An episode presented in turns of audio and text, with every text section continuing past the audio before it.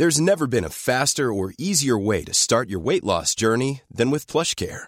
PlushCare accepts most insurance plans and gives you online access to board-certified physicians who can prescribe FDA-approved weight loss medications like Wigovi and Zepbound for those who qualify. Take charge of your health and speak with a board-certified physician about a weight loss plan that's right for you.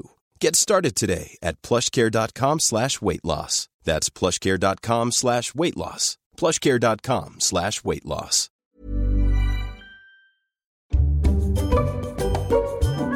Comenzamos temporada con un invitado de excepción, nuestro amigo el señor Tardígrado Lunar. ¿Cómo está? Tardígrado Lazi Lunar, ¿cómo le llamo? Con tardígrado, vale, lo del nazi lo puedes quitar. Vale, pues Tardígrado, de Era, acuerdo. era otra época. ¿Cómo está usted? Ya no, ya no, nos, es- nos en el colegio. no es usted nazi ya. No, no, Pero. Luna- Lunar sí. Si lunar no, porque vivo en la luna, claro. Ah, vale. ¿Qué, claro. qué tal el, el verano, las vacaciones? ¿Qué tal ha ido todo? Pues bien, porque siempre venimos. Bueno, bien y mal. ¿Por qué? Bien y mal, ¿Qué bien y mal. Pues siempre venimos aquí al Polo Sur, Sí. que hace muy bueno. Claro. que Está como un poco virgen. Sí. Hemos llegado este año, está lleno de gente, esto con turbante. ¿Que hay Está llenado, turistas? está llenado de gente con turbante. ¿Turistas en la luna? Mogollón. ¿Y qué, qué pasa? ¿No les gusta? Claro, ustedes. Pues hombre, claro, yo vengo a mi chiringuito de toda la vida. Claro. A casa marcial, Sí. marciano. Sí.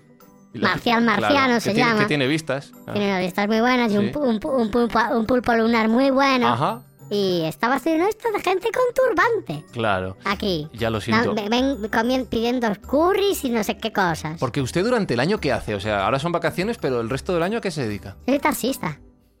Como taxista. Sí, taxista lunar. ¿En serio? Claro. ¿Lleva gente usted de un otro? Sí, para arriba y para abajo. Pero hay gente para llevar de la tranquilidad arriba. Ajá. Y sí, pues esa es mi, mi profesión. Pues nada, que vamos a hablar de la luna, si quiere usted. ¿Otra vez? Sí. No, no, no, me hablan de la luna, que No. me viene más gente aquí. No, pues, Eh. bueno. Luego pillo el puente, el puente lunar, luego Sí. de vacaciones otra vez petado. Esto de gente, no puedo ir al chiringuito de Marcia Pues Marciana ni véngase nada, de usted a la Tierra. A la tierra que pinche de la tierra tan lejos. No sé. Bueno, yo que vamos a empezar el programa, si Pues usted quiere intervenir. que tengo, inter- llevármelos a la tierra es un pastizal, está carísimo además. Ya. ¿Que podemos empezar el programa? Bueno, pues no hay más remedio. No, pues.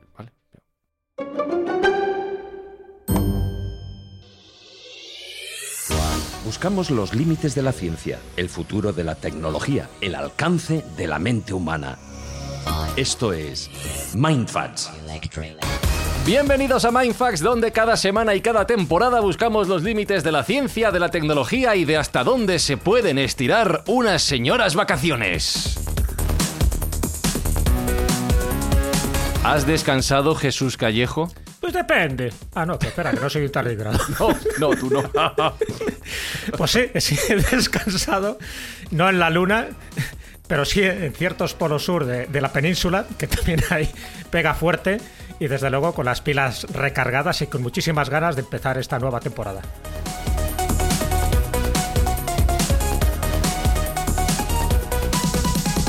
¿Has descansado, Sergio Cordero? Pues casi todo el verano sí, pero hubo un tiempo en que ciertos impresentables aparecieron por mi lugar de descanso y me quitaron cualquier posibilidad de reposar. Entonces, eh, esa, por la parte negativa del verano, sin, sin duda, pero por todo lo demás, fenomenal.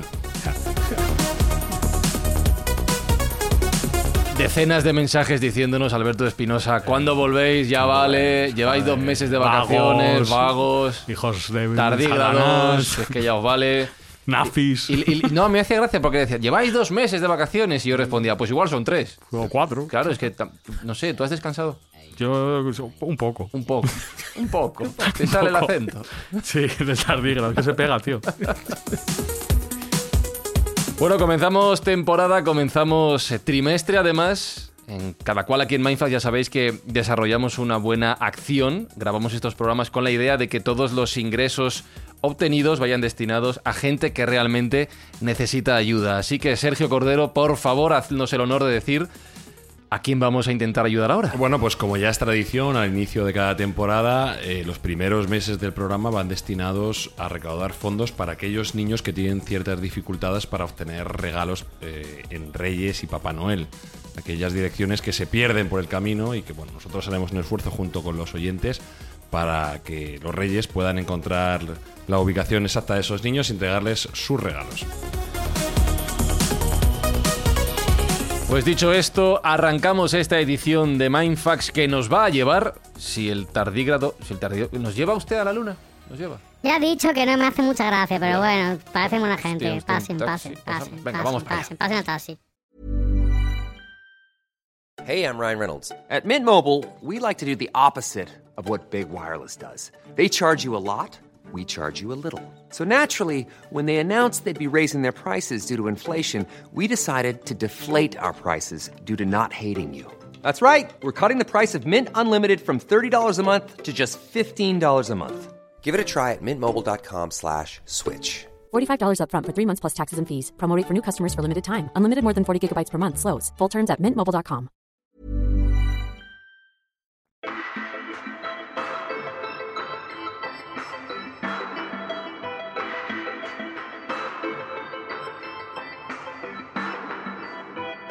Pues efectivamente nos vamos a la luna en esta edición de Mindfax y no solo somos nosotros, sino que, ya lo ha dicho el señor Tardígrado, han aparecido allí gente con turbantes, gente de la India y mm, fijaos que la carrera lunar por llegar a la luna fue pues, lo más comentado hace décadas. Se ha olvidado y ahora parece que todo el mundo quiere volver. Sergio, ¿por qué nos ha dado por querer volver a nuestro satélite ahora varios países a la vez?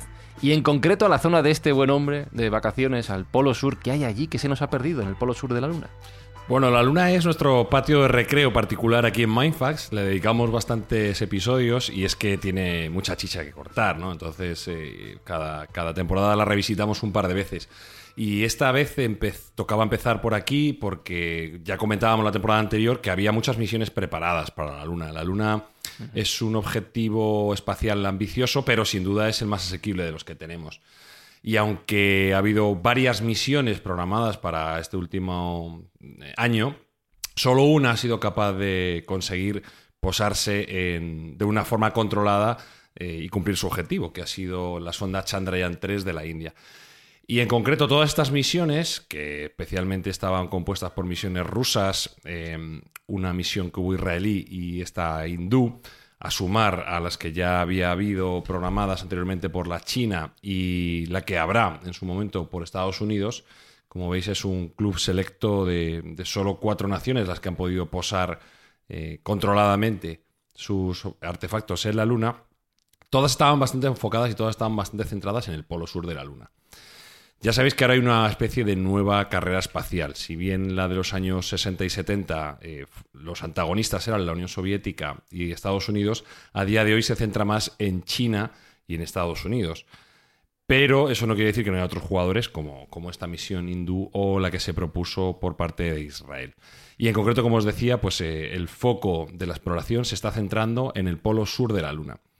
Y tiene un porqué, tiene un porqué. El polo del sur de la Luna es un objetivo bastante eh, positivo para poder establecer el día de mañana una base lunar, porque concurren allí las circunstancias adecuadas para poder desplegarla. En concreto, se cree que puede haber cantidades... Buenas vistas, chiringuitos. Exacto. Y, y- y- Y un pulpo buenísimo, no, no hay tantos tardígrados en esta época. Hay agua y eso ya es una ventaja. Está ¿eh? bien comunicado. Efectivamente, como bien ha dicho Jesús, eh, la, la cuestión principal es que parece ser que hay agua. Pues me date un piso allí, Fran. vale, vale, lo miro. Para la cerveza es fundamental el agua. Exacto, si no hay agua no podemos dar cerveza, con lo cual es por eso por lo que va todo el mundo allí. No, fuera de broma, ese agua será necesario primero si hubiese una base eh, permanente de algún tipo con vistas a ser tripulada o habitada en algún momento por humanos, evidentemente tiene que haber agua, que ya sabemos que es requisito esencial para la vida. Segundo, ese agua se puede utilizar para obtener hidrógeno, que sería material de combustible para cohetes y naves. Eh, y otra cuestión importante es que se cree que, en- se cree, no se sabe que en esa parte de, de la Luna hay una radiación solar casi permanente, lo cual permitiría también tener un acceso a electricidad por paneles fotovoltaicos de un modo continuo, que también es absolutamente necesario para crear eh, pues una, una estación y que tenga éxito. O hay, hay otras personas que dicen que los objetivos para esta prisa que ha habido o este último empujón que ha habido entre varias naciones pudieran ser otras. Ya hablamos en, en otros episodios del helio 3, que también podría estar en abundancia en la parte en el polo sur de la Luna. Sería un material eh, crítico para el desarrollo energético en la Tierra. Y bueno, aunque también hemos comentado en algún momento que la Luna no es de nadie, ese séptimo continente no es de nadie, no se puede proclamar propiedad sobre los descubrimientos de la Luna. Sí que es cierto que se pueden proclamar derechos de uso. Es decir, si yo ocupo una, un espacio, llego primero con mi misión y ocupo un espacio en una zona in- que sea estratégica en la Luna, pues se lo pongo más difícil al resto para que venga y, y- y se apodere de esa zona también, por así decirlo. Pero eso es interesante. ¿Qué derechos legales tiene eso? O sea, Realmente No sé. hay varios tratados internacionales en los cuales eh, se renunció en su momento a, a la propiedad por parte de las naciones.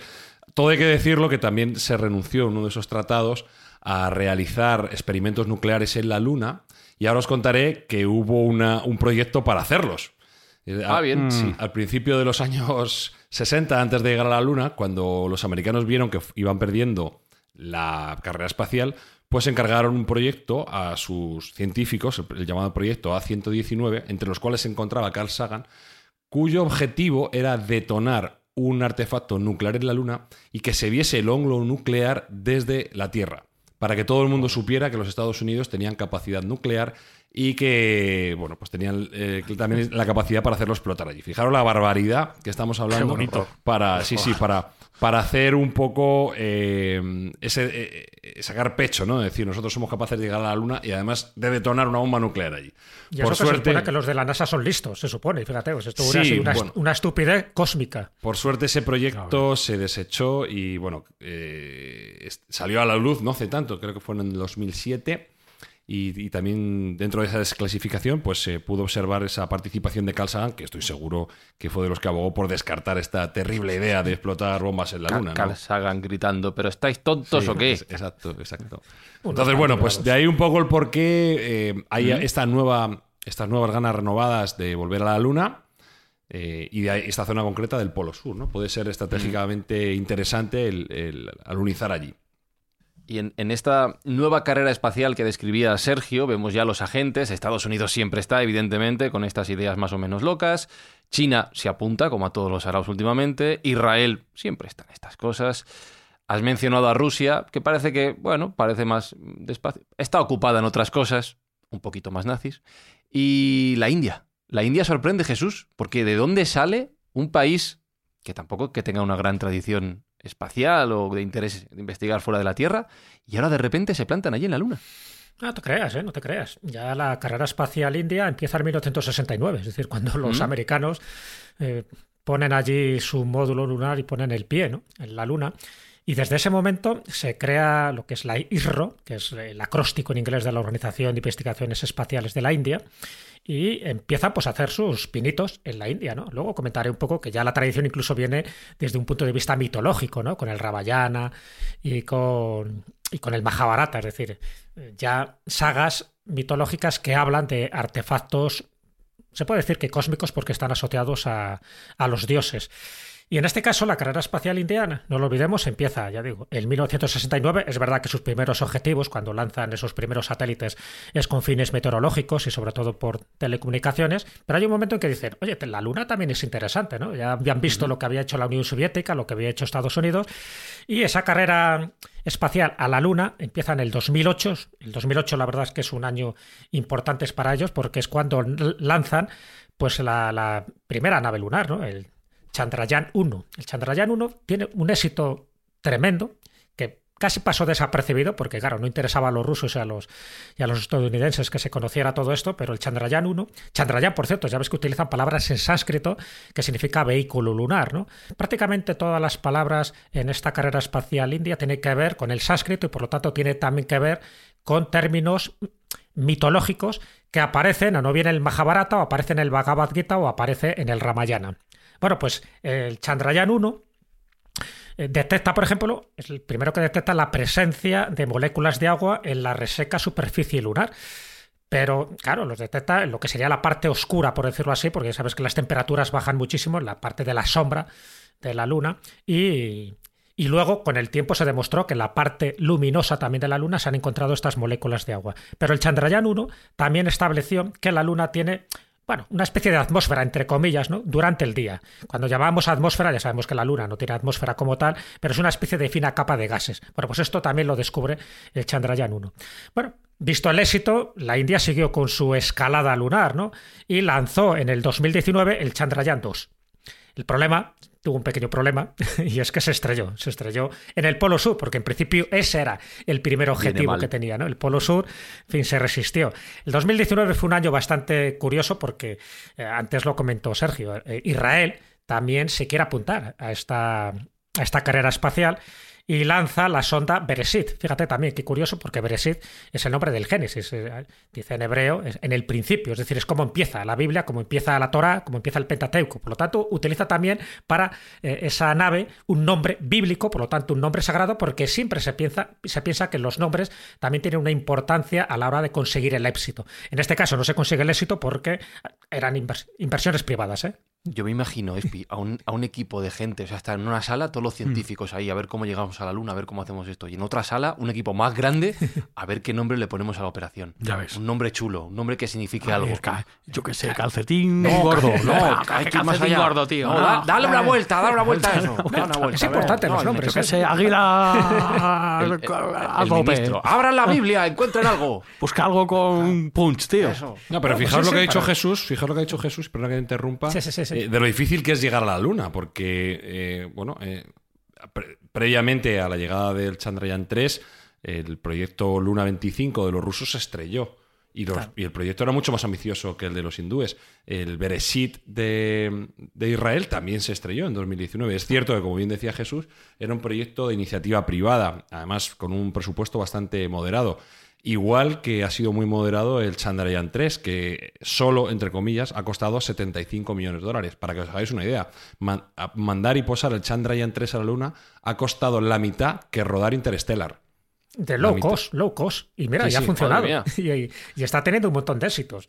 Que por cierto, ahora en estos momentos está invernando, ¿no? Porque ya sabéis que allí eh, la- las noches lunares duran unas, prácticamente unas dos semanas terrestres. Así que tiene que estar ahora invernando para, precisamente para luego, cuando vuelva otra vez la luz en esa parte de la Luna, pues empezar a hacer o siguiendo sus exploraciones. Pero bueno, luego comentaremos un poco los logros que se han obtenido hasta el día de hoy, hasta el momento. Pero ese 2019 también es importante, fijaros que es cuando se estrella el Chandrayaan 2, también se estrella el Bereshit, esta nave de Israel, pero China sí que tiene un logro en ese año, en el 2019, porque China hizo aterrizar el Chang'e 4, el Chang'e 4 en la cara oculta de la Luna, la primera vez que se hace. O sea, se adelantó, por supuesto, a los rusos y se, adelantó También con nombre Unidos. mitológico, porque Chang'e es la diosa de la Luna en China. Claro, exactamente. Pues digo que es muy importante los nombres. Y fijaros que son nombres asociados a elementos sagrados, o bien a dioses, o bien a alguna palabra en sánscrito, o bien, en el caso de los israelíes, pues a el inicio de la Biblia. Porque cuando tú pones nombre a una misión, de alguna forma la estás bautizando. De alguna forma también estás un poco conjurando que esa misión tenga éxito. Luego no la tienen, como estamos comprobando. Bueno, ¿Cuánto tardaremos en ver una que se llame Coca-Cola Experience Lunar o pues, algo así? el o que Coca-Cola ponga dinero. claro. Amazon, Amazon Lunar, no sé qué, ¿sabes? Se carga la parte sagrada, pero bueno, la parte profana pues también tiene su punto, ¿no? En este caso. Y ahí es cuando llegamos ya a la Chandrayaan 3, que es la que ha tenido éxito, en fin, este cuarto país, como bien decía Sergio, que, que ha llegado a la Luna con éxito. Y ha sido ese mítico ya 23 de agosto del 2023. O sea que esa es una fecha que ya tienen clavada ahí los indios porque saben perfectamente que es el momento clave en el que se va a empezar a, producir cosas y sobre todo a ponerse medallas, ¿no? Además en un momento clave. Fijaros que la India, claro, es que la India tiene tantas cosas. ¿Sabes que quieren cambiar el nombre de la India? Eh, Sí. De hecho, va a haber ahora una cumbre, ¿no? Para en el mes de septiembre, para cambiar el nombre de la India, porque consideran que el nombre de la India es un nombre, en fin, pues de la parte de la colonización británica, y ellos quieren llamarlo a partir de, de ahora, dentro de un mes o dos meses, Bharat. ¿no? Lo- Barat. Bajarat, Bajarat es como ellos lo pronuncian. Yo O recuerdo Bajarat, cuando estuve bueno, en la sí, India, cuando estuve en la India, Perdón. ellos ya se referían a sí mismos, a su país, como Bajarat. Y es que Bajarat. efectivamente parece ser que es el nombre, eh, digamos, indígena, no, no el nombre que los, eh, los británicos le ofrecieron, o el nombre clásico que nosotros conocemos como India, ¿no? Hmm. Sí, sí, un poco lo que pasó con Birmania cuando lo convirtieron en Myanmar, ¿no? Pero bueno, efectivamente hay nombres que vienen, pues eso, de la época de la colonización y luego quieren tener sus nombres autóctonos y me parece bien, ¿no? Porque tienen muchos más raíces y mucho más identidad eh, los nombres propios que los nombres que les han puesto. Bueno, pues en ese caso está claro que nos va a dar muchísimas satisfacciones, espero, porque ya, ya se empiezan a dar resultados con esta sonda, ¿no? Bueno, con esta nave que es curioso, porque ya que estamos hablando de de, la, de las naves ¿no? que se están posando allí, sabéis que tiene como tres partes lo que se ha lanzado a la Luna por parte de los indios. Cuando hablamos indios, no hindúes, porque hindúes sería realmente el nombre de la religión, de los que practican el hinduismo.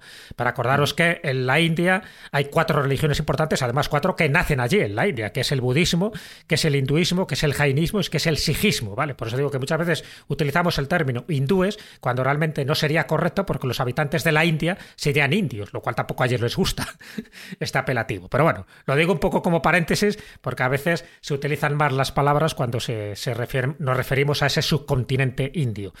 Y, en ese caso ya sabéis que lo que eh, se compone de tres partes, que era el módulo de aterrizaje, el Vikran, que por cierto recibe el nombre del que crea, del que funda la ISRO, la Organización de Investigaciones Espaciales de la India, ¿no?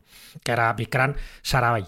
Entonces, bueno, pues ahí sí que utilizan el nombre de, bueno, lógicamente del fundador, pues como homenaje a él. El otro era el módulo de propulsión y el otro es el módulo de exploración, el vehículo de exploración que se llama Pragyan. Pragyan en sánscrito significa sabiduría, ¿vale? O sea, para que veáis otra vez un nombre con la idea de que los datos que vaya obteniendo este vehículo espacial aporten sabiduría, aporten conocimiento, ¿no? solo a la India, sino también al mundo entero. Y lo que se está obteniendo son cosas increíbles, ¿no? Esto lo sabe muy bien Sergio, porque, por ejemplo, se ha detectado ya la presencia de azufre, cosa que hasta ese momento no se había detectado. Se sabe, en fin, que eh, la composición mineral de la Luna tiene pues aluminio, tiene cromo, tiene hierro, tiene silicio, tiene manganeso, tiene titanio, pero el azufre no se había detectado y ahora, por vez primera, se ha detectado. Aparte de, del agua en hielo, eso está claro, eso ya se sabía antes y se sabe ahora, eso es una cosa clara. Pero una de las cosas que está llamando mucho la atención es la medición de la temperatura. La medición de la temperatura que se ha hecho en la superficie, estamos hablando del polo sur, ¿vale? Entonces, se sabe que es más alta de la que se suponía, se ha detectado 50 grados centígrados en la superficie, pero es que en el momento que bajas 8 centímetros, 8 centímetros solo, baja a menos 10 grados centígrados. Es decir, una diferencia de 60 grados en cuestión de nada, de unos centímetros, ¿no?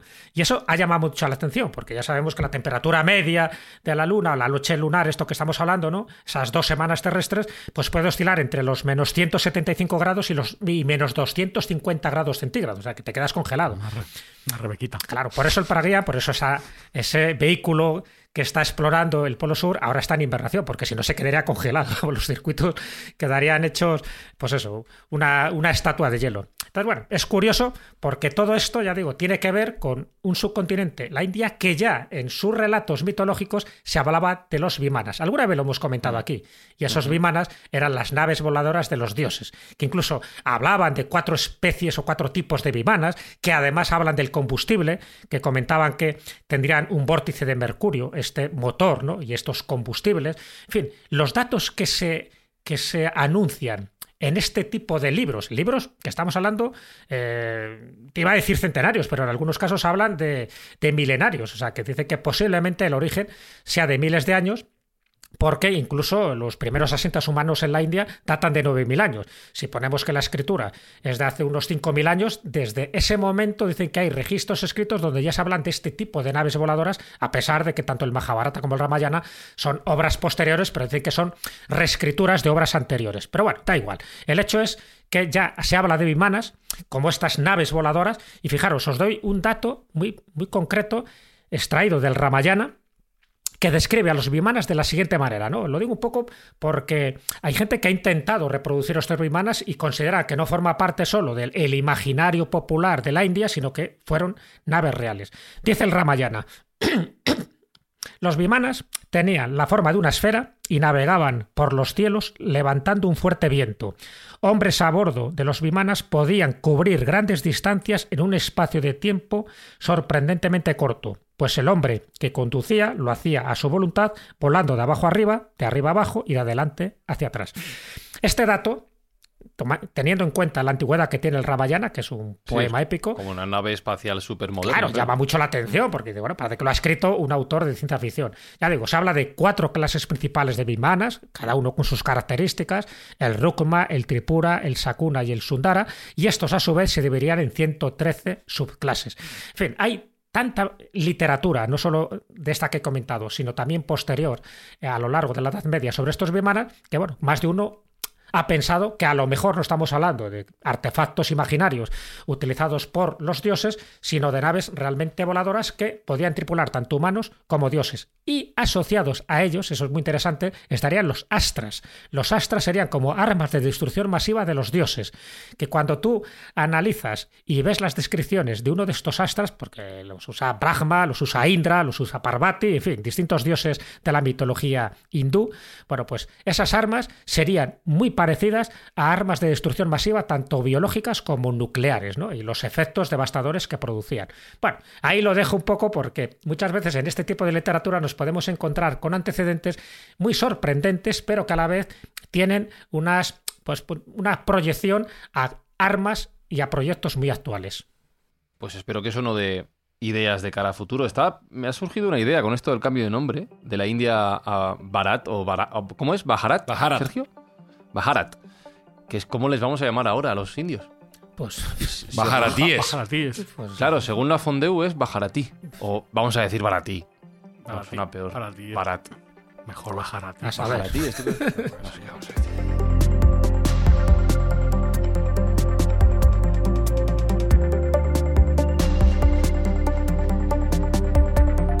Espero, Sergio, que los bajaratíes no tengan la idea de llegar a la Luna con el objetivo de convertir en realidad esas naves con armas de destrucción masiva que ya anticipaba Jesús y que no nos da una imagen muy halagüeña de nuestro posible futuro.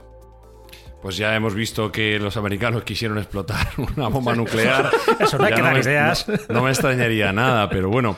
Eh, comentar que cuando estaba preparando la documentación del programa eh, hay documentos muy sesudos acerca de los bimanas Ah. y hay algunos papers ah, realmente interesantes de científicos actuales que se dedican a contemplar y a diseccionar eh, cuáles eran los mecanismos que en teoría hacían funcionar estos bimanas y si podrían tener una aplicación técnica real en, en el día de hoy. Y la respuesta, curiosamente, es que sí, ¿no? Que tienen esas, esas definiciones que, que- se ofrecen en los textos sagrados, pues eh, podrían tener una base científica, con lo cual, bueno, pues es algo como muy curioso.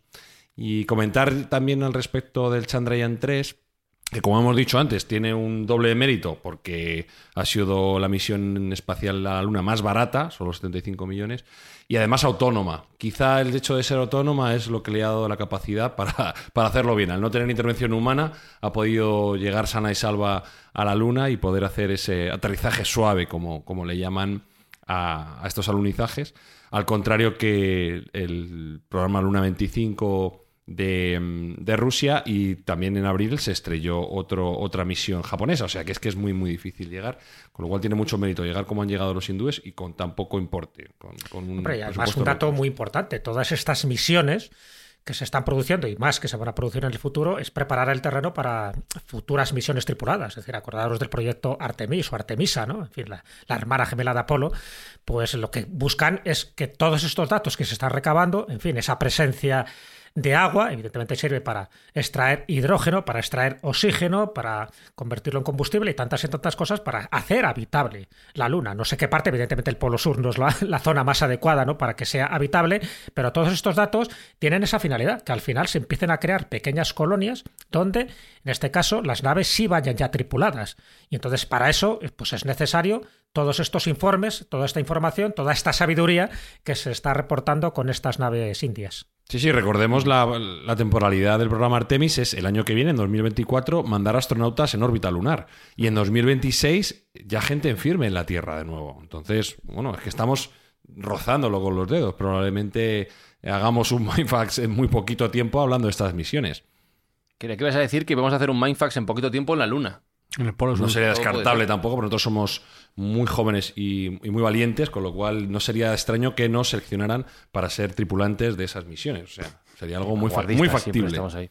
Hay, hay algo que me sorprende ya no solo de lo que estáis hablando en cuanto a las investigaciones, es también la cantidad de países que estáis mencionando. Ha salido Japón también. Sí. Hace nada. Se está, voy a decir así, democratizando lo que antes era territorio de dos grandes potencias mundiales y ahora cada vez más países se están apuntando a esto.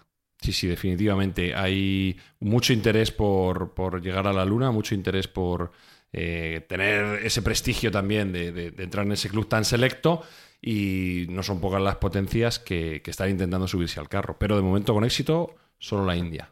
Bueno, y que Brasil también lo está intentando, ¿eh? o sea, poco Brasil a poco. también. Pero bueno, es verdad lo que decía Sergio al principio. Hay un tratado de 123 países donde se dice que, bueno, que la India, que, el- perdón, que la Luna queda como usufructo, pero que nadie tiene la propiedad. O sea, que nadie que, que vaya, porque claro, con esta regla de tres, si alguien dijera, si yo tomo posesión del Polo Sur, el Polo Sur es mío, ¿no? Eso ya desde el, desde el inicio ya se dijo claramente que ningún país, fuera el que fuera, tendría propiedad sobre la Luna. Y eso, ah, ya te digo, ha quedado ratificado por esos 123 países, que tendría que haber sido más, porque hay más de 200 países.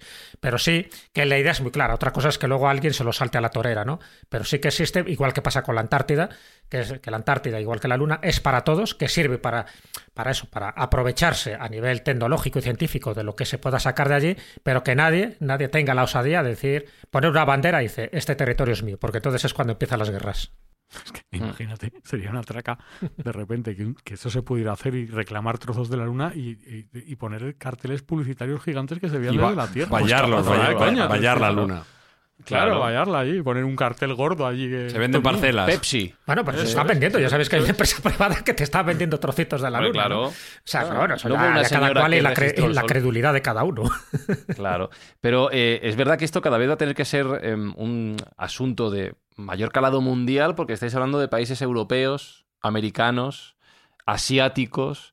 Faltaría Oceanía y África para que estemos todos a- en la fiesta de intentar llegar a la Luna. Bueno, faltaría de facto, porque ya en el año 1964 hubo una nación africana que tuvo un programa espacial muy ambicioso, más ambicioso incluso ¿Ah, sí? que los propios americanos y los propios rusos, sí, sí. ¿Quién? Eh, eh, pues mira, en el año 1964 el antiguo protectorado de Rhodesia del Norte se cambió el nombre a Zambia y un fenómeno llamado Edward Espera, me estás diciendo que, que Zambia quiso ir a la Luna. Zambia quiso ir a la Luna y a Marte para, para no para no dejarse para que no quedarse corto. El señor Edward Mukunka en Coloso, de difícil pronunciación, que era un profesor de ciencias de, de instituto, se autoproclamó el jefe del directorio de ciencia y espacio de la Academia Nacional de Zambia. Con el programa y con la idea de mandar a la Luna y a Marte. Era él solo, ¿no? Era él ahí No, con no, una no, no, tenía, un- tenía un equipo, tenía un equipo. Su, Ah, vale. su objetivo era mandar a una chica de 16 años, un misionero y 12 gatos a la luna. Esto Como- es como comienzo de novela, muy bueno. Como lo estáis escuchando. El misionero, sin embargo, tenía eh, la orden de no proselitar, de no poder, de intentar no transformar a los futuros marcianos, a los marcianos que hubiese allí, a la religión católica, si ellos no a los querían. gatos. Y los gatos tenían doble función. En primer lugar, hacer compañía tanto al misionero como a la chica. Y segundo. Y comida. No, no, una- un, un uso científico y tecnológico. Y es, al aterrizar en Marte, había que tirar un gato a, a la superficie marciana. Y si sobrevivía, entonces es que era apto para, para la descarga. por favor, Se podía no, bajar. No veo, fis- no veo fisuras. ¿sabes? Tampoco le veo fallos el, el programa espacial era auténticamente hilarante. Y eso lo dijo el más listo, o sea que imagínate el otro. Sí, sí, sí, era, era, era tremendo. Tuvo algunos inconvenientes porque. Ir a la Luna en, en un- en una nave espacial oliendo a cerrado, Con gatos. lo- con 12 gatos meando y cagando. Bueno, Bueno, eso y- no hay- vamos, sale, sale el misionero corriendo por la ventana en hay, cuanto llega. hay un vídeo, ¿eh? hay un vídeo de los años 60 donde se puede ver cómo entrenaban esos futuros astronautas. Eh, se puede ver el, el futuro cohete que iba a lanzar Zambia, que más bien a mí me recuerda a un trozo de tubería. Y se puede ver a los astronautas entrenando, haciendo una serie de flexiones y caminando con las manos, porque según este señor Eduard Mukuka, en la Luna solo se puede caminar con las manos, no se puede caminar con los pies. Sí, sí. Y como estaban un poco cortos de presupuesto, porque no entiendo muy bien por qué, él pidió eh, mil millones de dólares para financiar su proyecto y lo máximo que obtuvo fue un billete de 10 rupias que le mandó un chaval de un instituto hindú, de la India, perdón, porque Esto mal. mejora por momentos. Sí, sí. Pues la preparación que tenían los astronautas básicamente era, eh, los hacía rodar dentro de un barril de, de aceite por una ladera para simular la gravedad cero. Los metía dentro de un barril y los tiraba colina abajo. Y eso era la simulación de gravedad cero. Y si Y luego tenían, un, luego tenían columpio, luego tenían un columpio en el cual los columpiaban así muy fuerte y eso simulaba el lanzamiento del cohete con el columpio. Pues te- tecnología punta, claro. Sí, Claro. pero es que este señor se quejaba amargamente de que sus enemigos, que él decía que eran Estados Unidos y Rusia, porque veían que claramente se iba a adelantar a ellos en el lanzamiento espacial, no hacían más que ponerle trabas.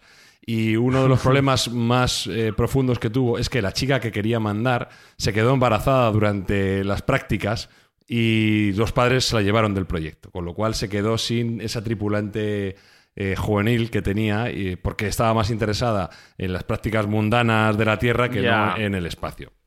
Entonces, Claro. Y no había más chicas de 16 años por pues ahí. parece ser que no, ser que no había mucho más. Ya. Entonces, el, el programa espacial de Zambia, que como digo, si alguien lo quiere ver, pondremos el enlace en Facebook, porque es bastante gracioso cómo, cómo entrenan Maravilla. y, y ver la, ese cohete que, que digo, a mí me recuerda a un trozo de tubería que podría ser perfectamente de una chimenea o algo por el estilo. Y, y cómo, cómo vemos a- al propio Edward Mukumba, que tiene dientes impares y una capa, una capa a lo Batman, es muy, muy gracioso. Eh, lo recomiendo a todo el mundo su visionado porque nos hace la idea eh, de cómo un proyecto puede ser ambicioso al máximo sin tener en cuenta la capacidad económica ni tecnológica de tu propio país. Ese es más low cost ¿eh? que el otro. Sí, sí, absolutamente. matado, se tenía que haber titulado. absolutamente low cost. Pero ya os digo que, que sufrió un montón de problemas. eh, uno de sus dos de sus mejores hombres se fueron de copas y no volvieron nunca al sistema, al programa espacial. Otro de los astronautas se unió a una, a una tribu ah, para cantar y bailar y perdiendo interés en, el- en- en la llegada a la Luna. Bueno, pues todos fueron problemas. E incluso se realizó una película en su momento, un corto que se llamaba Afronautas, porque el, programa espacial se llamaba así, Af- Afronautas, donde se narran las peripecias de este grupo tan curioso y, y bueno, pues que, que sin duda alguna merecía la reseña dentro de este Mindfuck por la parte que, que nos, que nos toca.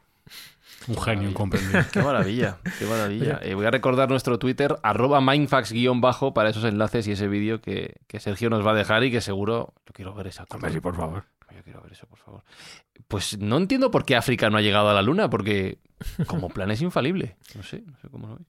Hubo también un, un programa espacial adicional. eh, en este Ah, que caso, hay otro. Sí, sí, hubo otro, pero de ese tenemos menos datos. Es el programa Ajá. espacial de, de Uganda. El- Soy todo orejas. Uganda tuvo un programa espacial, pero era absolutamente secreto. Tan secreto, tan secreto, tan, tan secreto que nunca se vio ningún dato de él. Hubo unos reporteros que intentaron encontrar bueno, alguna pista, algún dato, de, de- porque eso se anunció, se anunció por la parte gubernamental que, que Uganda tenía un, un programa espacial también para competir con las grandes superpotencias. Pero todo lo más que se pudo encontrar por estos reporteros fue una parcela vallada donde había una serie de ruedas tiradas en el suelo y donde se supone que los futuros astronautas ugandeses entrenaban. Pero, Pero poco ¿En qué año fue eso? Años 70. O sea, más o menos. Años Ah, 70. claro que estaba Idi Idi- Idi Amin Dada. Correcto. Idi Amin era el, el que lo anunció. ¿Cómo vas a ver algo allí? Sí, sí, sí, sí. Y era el que, un poco el que tomó eh, la iniciativa para crear esta, este programa espacial y no ser menos que Claro. Estados Unidos y Rusia. Pero evidentemente. Que tenía la sí cabeza como si- una maraca, Si no, Amin y si no funcionó, probablemente no quedaran supervivientes para contarlo. Si, si falló, desde luego, no, nadie lo va a contar. Oye, Sergio, tengo ahí una pregunta que estoy ahí, me viene rondando ya hace unos días, pues eso, desde esta exploración espacial de la India. En fin, cuando fueron los Estados Unidos, eh, en fin, a los tripulantes se les llama astronautas, ¿no? Cuando fue la Unión Soviética se les llama cosmonautas, cuando los chinos han hecho también de las suyas se les llama taikonautas, ¿cómo se les llamaría a los indios cuando empiecen a tripular estas naves? Pues imagino que bajaratonautas. Claro, por eso digo, porque hay que ponerles una palabra. Sí, sí. Ya sabes que aquí todo el mundo tiene que tener su apelativo, si no, no tiene gracia, claro. Pues el futuro es este: llegar a la Luna, la India, o Baj- Bajarat, me tengo que acostumbrar a esto, es muy difícil. ¿eh? Eh, Uganda, yo quiero que Uganda. Pero y una cosa estoy pensando. que- Cuando Colón se, equi- se equivocó, cuando llegó a América, lo llamaba las Indias, ¿no? Claro, O sea, las ahí, Indias- ahí es donde quería Las llegar. Indias occidentales, claro, porque Claro, las claro, Indias no orientales son se los- conocían. No, no serían los ingleses quien les puso el nombre, porque ya lo llamaban las Indias, Claro. ¿no? No sé. No sé, bueno, me llama la atención eso. Esto para otro programa de Mindfax. Seguimos rompiéndonos la cabeza.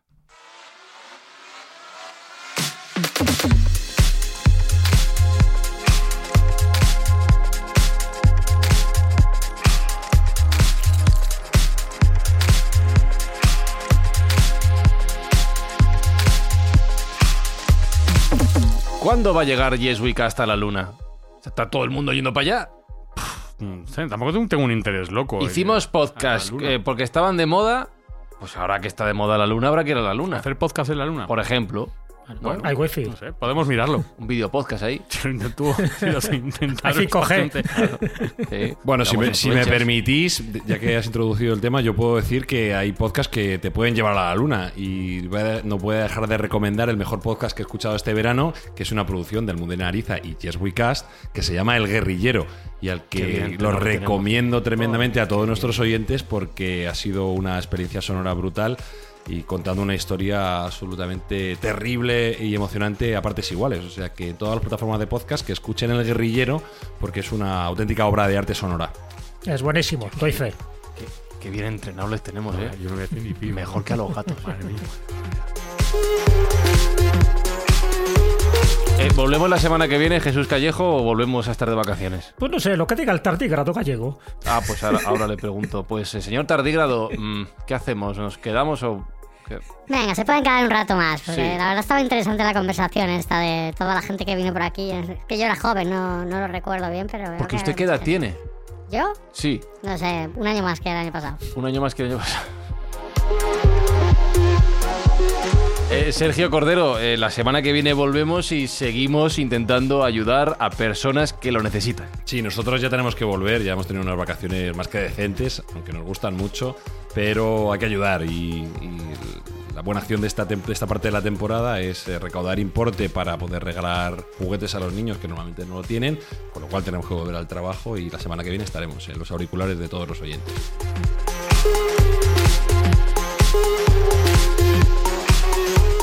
Saludos de Fran y Zuzquiza. La semana que viene volvemos. Estamos en Twitter, arroba mindfax, guion bajo. Y Espi, nos vamos a ver el corto de los astronautas, ¿no? Sí, sí, Nos sí, vamos a tiene ver. loco eso. Yo quiero verlo. Va- está va a estar en Twitter, ¿no? Creo. Vamos a buscarlo. Yo lo voy a buscar ahora, pero- Arroba mindfax, guion bajo. Búscalo, búscalo. A ver, espera que me- Mindfacts llega cada semana a tus oídos a través de Spotify, Apple Podcast, Evox, Google Podcast o tu aplicación favorita. Búscanos en redes sociales. Somos Mindfacts.